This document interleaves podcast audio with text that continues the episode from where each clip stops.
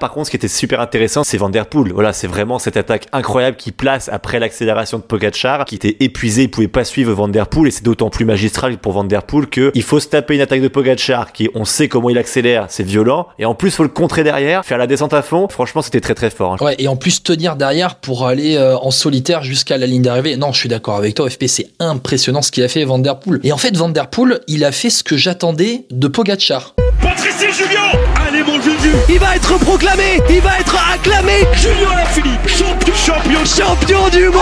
Ah, attaque de Marlou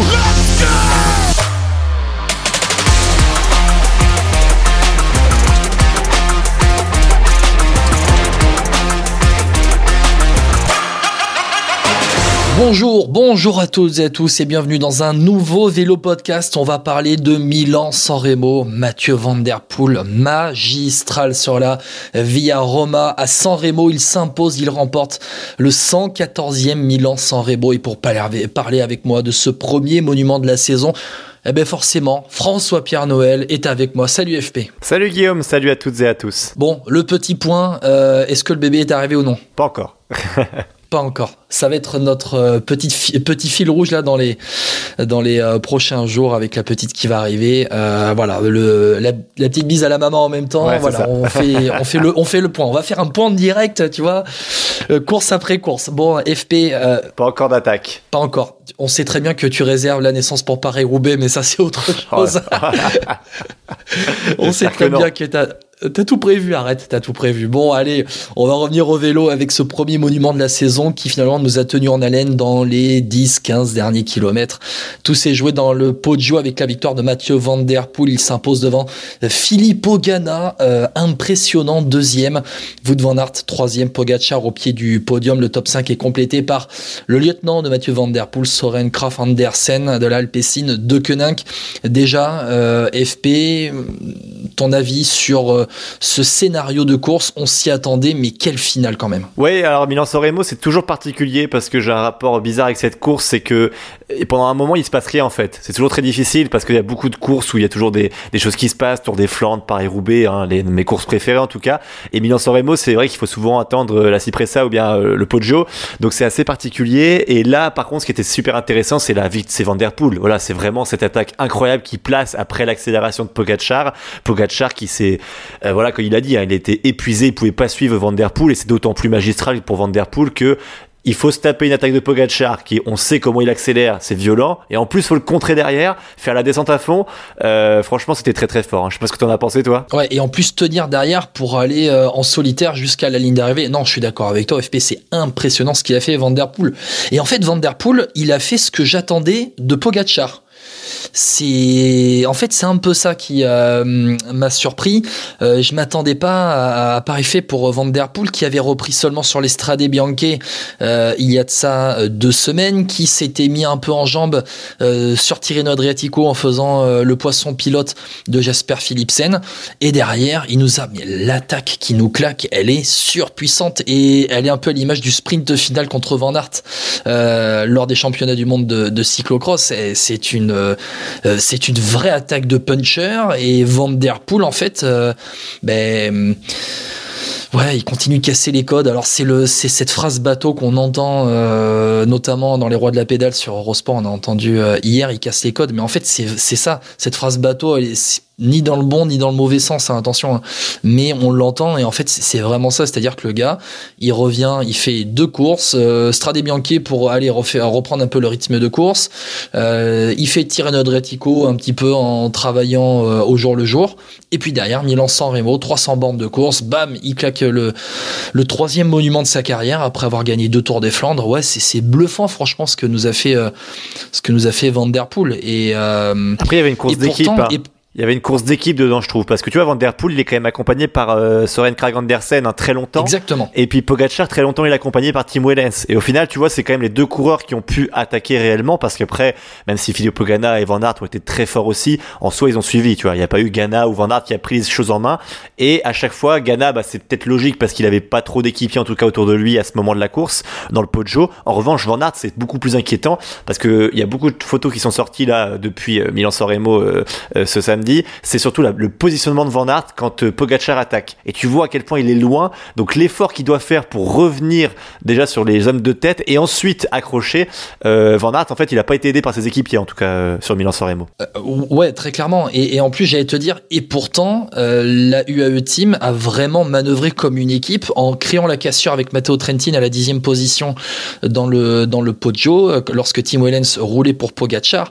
Et c'est vrai que derrière, quand Pogacar attaque, eh, vous devant Aert, euh, les- en fait, les, les UAE, ils ont tellement étiré le peloton.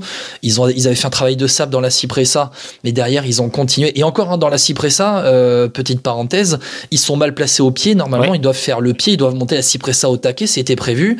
Euh, ils, sont, ils ont été mal placés. C'était un vrai sprint pour aborder la Cipressa en tête. Et donc, je reviens au podio avec Van Aert. Euh, ça roulait tellement fort qu'en fait, quand Wout Van Aert a voulu suivre l'attaque de, de Pogacar, eh ben, le cardio était déjà très haut. Il était déjà On sait que Van Aert peut maintenir ce cardio et c'est grâce à cela qu'il a pu revenir au train, on peut dire, si on peut dire ça, euh, sur, euh, sur Pogacar.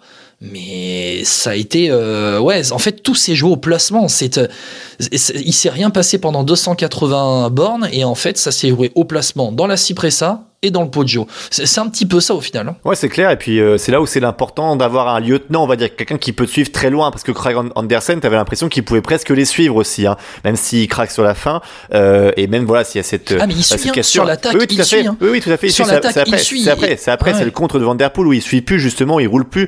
Mais euh, en soi, sinon, je suis d'accord avec toi, il, il suit, et c'est là où c'est bluffant, parce qu'après, en fait, je pense qu'il y a aussi euh, un Christophe Laporte qui revient de maladie aussi. On savait pas trop s'il allait être sur ce Milan-San Remo, et au final, 13e. c'est quand même lui, je crois, qui est le meilleur équipier, hein, si je me trompe pas, euh, de la Jumbo. Exactement, il Ouais. est 13e, il, est, il, est, il termine deuxième derrière Ballerini du sprint ben, des sprinters, du groupe des sprinters, parce que le groupe des poursuivants a été réglé par Krag Andersen pour la cinquième place, euh, et euh, la douzième place donc de sprint des, des- du groupe des sprinters emporté par Ballerini devant Laporte, euh, Kort Nielsen, Philipsen et Wan. Là, on était entre la douzième et la 16e place. Et puis à noter Euh, grosse perte de Ghana quand même aussi malgré tout parce que lui bon Ouais. en l'occurrence il était je pense qu'il voulait gagner ce Milan San Remo et c'est vrai que s'il a pas un monstre devant lui euh, il, est- il avait des sacrées jambes aussi Ghana hein. c'était assez bluffant ce qu'il a fait hein. Et ça peut pas être un déclic pour toi, ce qu'a fait Filippo Ganna là sur Milan-San Remo, parce Ah, que si, ouais. faire une course, parce que c'est quand même un pistard qui vient faire deuxième d'une course qui fait 300 bornes, en tenant les attaques de Pogacar et euh, aller de, de Van Der Poel dans un moindre fait,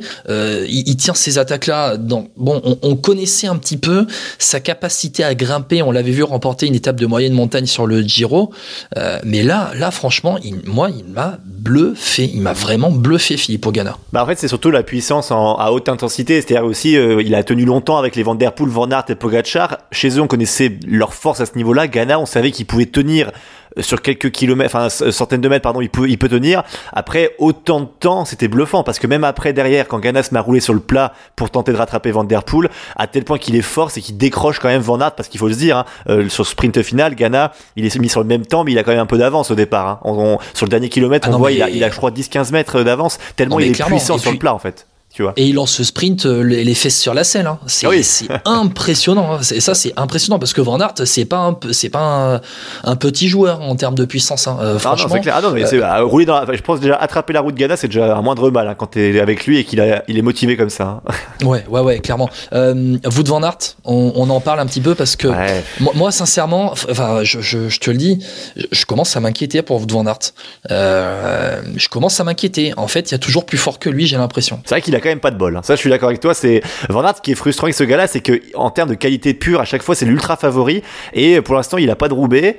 Euh, il a pas ce Milan. Enfin, il a pas en tout cas ce Milan. Il le remporte pas non plus. Il est souvent malchanceux quand même. Et attends, il a combien de monuments? Euh, Enfin, là, j'allais dire, il y en a aucun. Mais si, en a un, non? Van Il a. euh, il- mais euh, en fait, je- je, crois qu'il n'a gagné pas. aucun monument. ouais, c'est ça. Il a gagné aucun. Ouais. Donc du coup, c'est vrai Ah que. si, Milan, pardon, si, pardon, Milan San Remo 2020. Milan ah oui, San Remo 2020, tout à Oui, fait. oui. Ah oui, effectivement. 2020 Milan San Remo. Effectivement. Non mais Ouais, mais au final, c'est très peu par rapport à tout ce que tu vois, on lui promettait à ce coureur. Parce que Van Der Poel, même s'il a pas Paris-Roubaix, il a quand même deux Tours des Flandres. Euh, Van Aert, lui, il a jamais eu de bol sur Roubaix pour l'instant. Euh, non, mais c'est ça. parle pas. C'est que pour l'instant, en termes de monuments, on est à 3 contre 1 pour Van Der Poel. Moi, c'est pour ça que ça m'inquiète un petit peu pour vous de Van Aert. Ouais, c'est vrai, c'est vrai. Non, je suis assez d'accord. Après, ce qui est quand même frustrant pour lui aujourd'hui, c'est que au final, il devait avoir une équipe monstrueuse autour de lui. Euh, bon, il a des équipiers ou des soldats, des lieutenants qui sont peut-être un peu malades. Euh, c'est Traknik, je crois, qui tombe aussi euh, dans avant la Cipressa, je crois, qui fait une chute à cause d'un panneau de signalisation de travaux. Bon, il a pas de chance non plus à ce niveau-là. Il est mal placé, positionné. Et on sait que dans Milan-San bah, dès que t'es mal positionné, tu perds. euh, T'es sûr qu'en termes d'énergie, ça va te coûter sur la fin. Maintenant, il y a les Flandriennes qui arrivent. Attention aussi, hein, parce que là, on parle de Milan-San Remo, on parle d'une seule course avec des faits de course dé- défavorables pour lui. J'attends de voir la, semaine flandrienne, Tour des Flandres et puis Paris-Roubaix avant de juger comme ça euh, pour une mauvaise saison, tu vois. où il faut s'inquiéter. Enfin, en tout cas. Alors, euh, c'est pour ça que je dis que c'est inquiétant. Enfin, c'est pour ça que je dis que. hum, Comment dire Attention à vous de Van. Est-ce que c'est inquiétant? Ça le sera inquiétant s'il ne claque euh, ni le Tour des Flandres, ni Paris-Roubaix. Là, par contre, je pense qu'après Paris-Roubaix, on pourra vraiment faire un état des lieux pour vous de Van Aert. Parce que là, pour le coup, euh, ok, il a gagné Milan-San Remo euh, en 2020. Il avait aussi gagné des Strade, Estrade Bianche. Mais vous de Van Aert, c'est vraiment sur la saison des Flandriennes qu'on qu'on l'attend. S'il n'arrive pas à la mettre au fond et à la limite que Van Der Poel claque encore un autre monument, là pour vous de Van Aert, je sais pas s'il va falloir se remettre en question, mais euh, la Jumbo a recruté à tout va pour entourer Van Aert. Euh, au bout d'un moment, euh, voilà, il va peut-être falloir se dire que vous de Van il est peut-être un peu trop complet et peut-être pas assez fort dans un domaine pour être être celui qu'on attend. Parce, euh, en fait, Van Aert, on l'attend pas, pas. Mais non, mais qu'est-ce qui va pas sur Van Aert? Parce qu'en soi, euh, physiquement, il, est, il, a, il a les bonnes jambes, il le dit. Euh, en soi, c'est quoi? C'est tactiquement. Moi je, moi, je trouve que il fait pas beaucoup d'erreurs là, à part le placement sur Milan Soremo sur le dans le Poggio. il- la course, globalement, elle est bonne. Ce qu'il fait, tu vois, il roule au bon moment, il, il est fort. Tu sens que voilà. Mais il s'est peut-être un peu, il s'est peut-être un peu trop enfermé dans un profil sur route avec des efforts linéaires. Ouais. Après, Et en fait, et, et- et en fait, certes, ça lui permet d'avoir une énorme caisse. Et encore, attention, hein, quand je dis il va falloir s'interroger sur vous de Van Aert, etc., etc. Attention, on parle là du Gotha du cyclisme mondial. On parle là des deux, trois meilleurs coureurs au monde. Hein. Vous Ouais. Van Aert, attention. Alors, Mais là, loin ce qu'on veut dire, c'est gagner des grandes, grandes, grandes courses. J'irai plus loin dans ton raisonnement. Je pense aussi que Van Aert, il a le défaut par rapport à Van Der Poel qu'il n'est pas l'ultra leader de l'équipe. Parce qu'Alpecin roule tout pour Van Der Poel quasiment. À part si Van Der Poel dit. non, ah, non. sûr. Ah, Ah, mais si, non, si. ah non bah, la. Jumbo fait tout pour entourer vous de Van Aert. Non, mais c'est pas ça que je veux te dire. Sur une saison. Ce que je veux dire, c'est que sur une saison, Van Aert doit aider, par exemple, un Roglic sur un Tour de France ou un Vingegaard. euh, sur un, un- je sais pas, un Dauphiné, peut-être, il serait amené aussi à aider. Il- pourtant, t'as Jasper Philipsen au sprint. Oui, mais quel rapport? Je dirais Van Der Poel, il oui, mais lui, il le fait de temps en temps comme pour, lui, pour se faire plaisir. Mais je veux dire, globalement, Ah, Alpecin est destiné leader. entièrement sur Van Der Poel en ultra leader, alors que Van Aert, pour moi, chez Jumbo, oui, c'est un des leaders, mais il fait partie d'un peut-être un trio, peut-être même plus maintenant un duo avec Vingegaard. Mais euh, je veux dire, c'est pas tout pour Van Aert partout. Alors que Van Der Poel, c'est quasiment sur les courses où il est aligné, c'est quasiment tout pour Van Der Poel. Ce qui est une grosse différence quand même, je pense, dans la façon de procéder pour les coéquipiers, euh, pour les repères peut-être aussi. On sait pas. Non, mais mis à part sur le Tour de France, vous de Van Aert, c'est la tête de projet de, de Jumbo Visma. Non mais bien sûr que c'est une tête Euh, de projet. Ce que je veux dire c'est que est-ce qu'il n'y a pas une différence peut-être que quand tu toute l'année tu roules que pour un leader c'est lui et Non, euh, quand non. tu roules une fois de temps en temps euh, euh, en, en ultra leader sur les Flandriennes. En plus Van Aert tu te remarqueras qu'à chaque fois ça qui sur Paris Roubaix, Tour des Flandres ou quoi, il a vraiment jamais été bien aidé et cette année il, a, il aura quand même Van Barle la porte. Si avec ça tu tu gagnes pas un monument, euh, je comprends pas ce qu'il te faut. Hein. Exactement. Alors peut-être, il y a une donnée peut-être qu'on ne, qu'on ne cerne pas et qu'on ne peut pas cerner. Peut-être que c'est aussi mental dans la tête à un moment donné euh, pour se dire, euh, pour avoir le surplus, peut-être, tout simplement. Je, je, je sais pas, je suis pas dans la tête de Wood Van Aert, je suis pas dans la tête des coureurs, mais peut-être qu'à, euh, si seulement, et si je peux avoir leurs jambes surtout, euh, non, non, mais euh, peut-être que Wood Van Aert, à un moment donné, dans la tête, je sais pas, pour aller gratter euh, euh, la place ou pour se dire, pour prendre les choses en main à un moment donné dans la poursuite ou je sais pas, tactiquement, je, je, je sais pas, je- je- j'essaye, hein, j'essaye de me dire parce que Wood Van Aert, moi, j'aimerais tellement, en fait, j'adore ce coureur, vraiment, Wout van Aert. J'adore ce coureur et j'aimerais tellement qu'il puisse gagner. En fait, j'aimerais tellement que Mathieu Van Der Poel et Wout van Aert puissent gagner, aller dans leur carrière 5, 6, 7, 8 monuments. Ouais, voilà. J'aimerais tellement. C'est bien parti Parce pour, que en ils- tout cas. eux, ces, gars-là, ces gars-là, j'ai l'impression qu'ils sont capables de gagner les 5 monuments. Ah, mais bien sûr. Ah oui, oui. Je Tour pense de que Lombardie, un, des deux le fera. chaud, si c'est- mais ah, les 5 ouais. monuments. Un des deux le fera si c'est pas les deux en tout cas. Non, ça me fait sourire parce que je viens de voir un truc sur, sur Twitter. C'est que on, on note quand même que euh, Wood Van Aert a autant de monuments que Heyman. Voilà, pour ceux qui ont la référence. Et oui, bah oui, bah oui. Et si ça continue, ce sera peut-être le gars en fin de carrière. J'espère pas. Je dis ça pour la blague. J'espère pas pour vous de Van. C'est un tellement beau coureur. Et alors. D'ailleurs, je, je vais refermer la parenthèse sur Filippo Ganna. D'ailleurs, on parle des meilleurs coureurs au monde. Filippo Ganna, est-ce que c'est pas un coureur sous-coté par rapport à cette capacité à être un des meilleurs coureurs au monde Peut-être parce que sa spécialité n'est pas une spécialité qui lui permet d'aller remporter un Tour de France, d'aller remporter un Tour d'Italie. ouais. Mais c'est tel- un tellement beau rouleur. Il commence à, il commence à être bon sur les classiques. Est-ce qu'il n'est pas un peu sous-coté par rapport euh, au, au top du, euh, au top du cyclisme mondial? Moi, je dirais pas sous-côté. Je dirais juste que voilà, il a que 26 ans. Euh, il a une belle carrière devant lui. Évidemment, on le connaît en tant que rouleur, mais il va falloir qu'il nous montre, pour être dans le Gotha que tu parles, bah, une grosse victoire. Et pour l'instant, il l'a pas. Donc, euh, en attendant qu'il ait cette grosse victoire, on, on le fera rentrer dans ce cercle très fermé. Mais pour l'instant, non, il, a, il est très très loin de tout ça. Enfin, je veux dire très loin. Dans le sens aujourd'hui, par rapport à son, à son palmarès et à ce qu'il a montré, euh, il est pas du tout à- à- au niveau de des. Là, on a cité Pogacar, Van Aert, Van Der Poel. En tout cas. Non, parce qu'en capacité de rouleur, quand même, c'est un écraseur de pédales terrible. Ah oui, mais après, et- sincèrement, tu peux être je le meilleur, mais après, si t'as pas le palmarès, euh, bon, tu resteras euh, sur le côté, quoi. Et si t'as pas le, palmarès- le, le palmarès, ben t'es pas le meilleur, tout simplement, FP. C'est, c'est un peu ça. Euh, Pogacar, on va pas revenir beaucoup. Non. Il a fait la course, il a attaqué. C'est son profil. Il attaque. Si ça passe, ça passe. Si ça passe pas, ça passe pas. Exactement. Puis euh, bah, après, il est tombé sur plus fort que lui. Et puis bon, par contre, ce, ce qui est un peu frustrant pour Pogacar, c'est que comme le Tour des Flandres l'an passé, à chaque fois, il, il met, il, il massacre la course, euh, il attaque, il dynamite tout, mais il ramasse pas le podium. C'est quand même un peu frustrant pour lui, hein, parce que l'année dernière, c'était déjà pareil, je crois. hein. Il fait 4 Ouais. sur le Tour des Flandres. Oui, il fait quatrième, exactement. Ouais, ouais. Ah, c'est un peu. Ah, allez, on, on peut oser cette, euh, on peut oser cette euh, comparaison. euh, c'est comme à, comme en fin de soirée quand euh, tu fais tout euh, le travail qu'il faut pour euh, ramener la plus belle fille et puis que finalement c'est ton meilleur pote qui, qui la ramène. Bon, bah, ça. C'est c'est un petit peu ça, voilà. Mais Tadej Pogacar, il fait tellement plaisir sur un vélo. Il attaque tout le temps. C'est voilà, ça fait ça fait plaisir à voir. Euh, Est-ce que pour toi c'est une course 5 étoiles? Est-ce que pour toi c'est un des plus beaux Milan-San Remo de ces dernières années? Euh, mais je te dis, mon rapport à la course est particulier. Pff, ouais.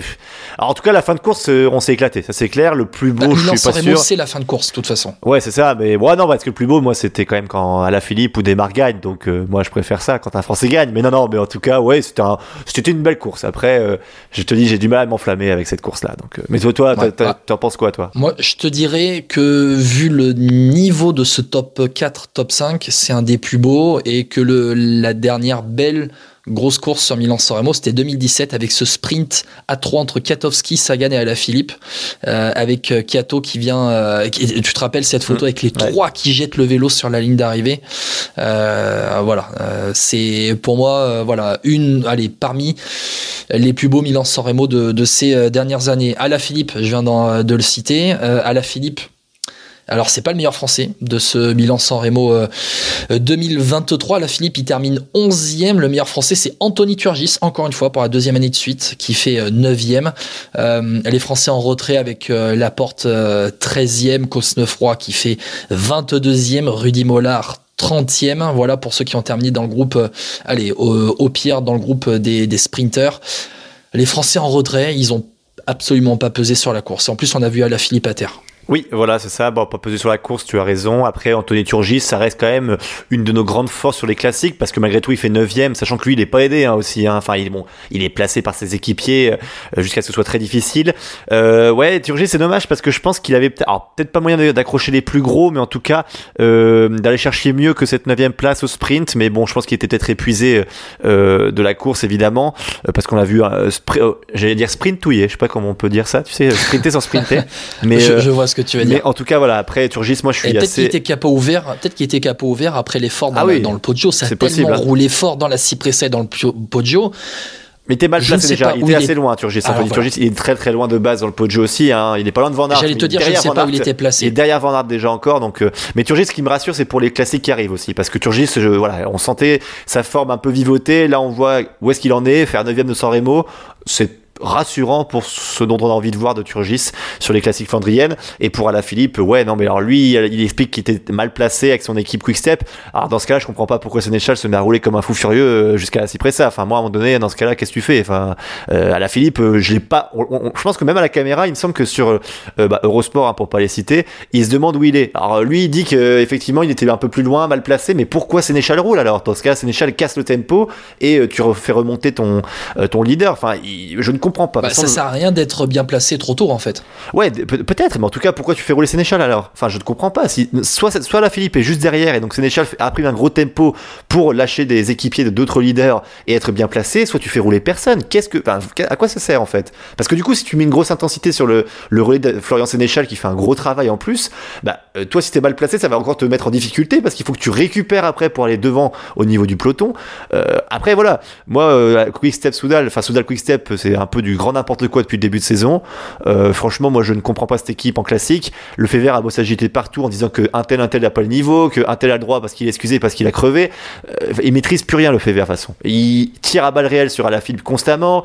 Euh, Lampard, la dernière fois, c'était pareil, c'est de sa faute. Maintenant, euh, enfin, moi, franchement, euh, le fait là, il commence à se faire un petit peu vieux, je trouve, moi, vraiment. hein. Ouais, je suis un peu d'accord euh, avec toi et je pense que ça n'aide pas à la Philippe. Alors après, faut pas non plus excuser. À la Philippe n'est plus la Philippe qui volait notamment en 2019. Euh, c'est un la Philippe qui euh, tente de se retrouver au plus haut niveau mondial. Il fait 11e en lâchant le sprint euh, des poursuivants. Euh, on le voit bien, il termine derrière Stuyven et Turgis au, sprint.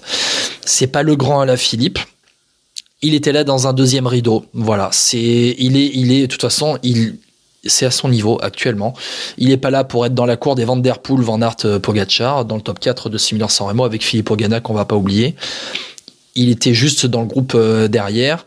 Et alors, euh, FP, dis-moi, et je je me souviens plus, est-ce qu'il est derrière ou devant? Je crois qu'il est derrière Trentin au moment où Trentin fait la cassure. Ah oui, il est derrière, oui, tout à fait, oui, oui. Non, non, il est, je te confirme Donc que voilà. parce qu'on on ne le voit pas. Donc, moi, je l'avais pas repéré à la Philippe pour te le dire. À un moment donné, je me suis même dit, euh, bah même j'étais avec ma copine euh, sur le canapé, j'ai même dit à la Philippe, on le voit pas. Je pense qu'il a lâché déjà. Donc, je, et, je quand on le voit, c'est quand il est 11e et je suis même surpris. Je dis mais comment il a fait? Parce qu'il a dû faire une descente de fou furieux Ouais, pour pareil. revenir. Parce que moi, j'avais l'impression qu'il était pas dans le groupe Turgis, euh, même Cosnefroy, parce que je crois que c'est Cosnefroy qui est juste derrière Trentin quand euh, euh, Trentin fait son petit coup de Pro Cycling Manager là, tu sais quand on appuie sur euh, rester, tu sais. On sait très bien de quoi tu veux parler. Exactement. On sait très bien de quoi tu veux Non parler. mais après juste un petit mot enfin rapide euh, pour terminer quand même sur euh, Nelson Paulès qui fait un gros début de saison aussi et qu'on n'attend pas forcément Ah, là. ouais. On parlait Ghana mais alors dans un deuxième rideau du coup parlons de Nelson Paulès quand même qui fait un gros début de saison et qui est un peu euh, une révélation euh, dans les classes bah, dans toutes les courses en fait. Tu vois, il est toujours là, il est bon grimpeur, il est résistant puisqu'on le voit que sur Milan San Remo, il est septième.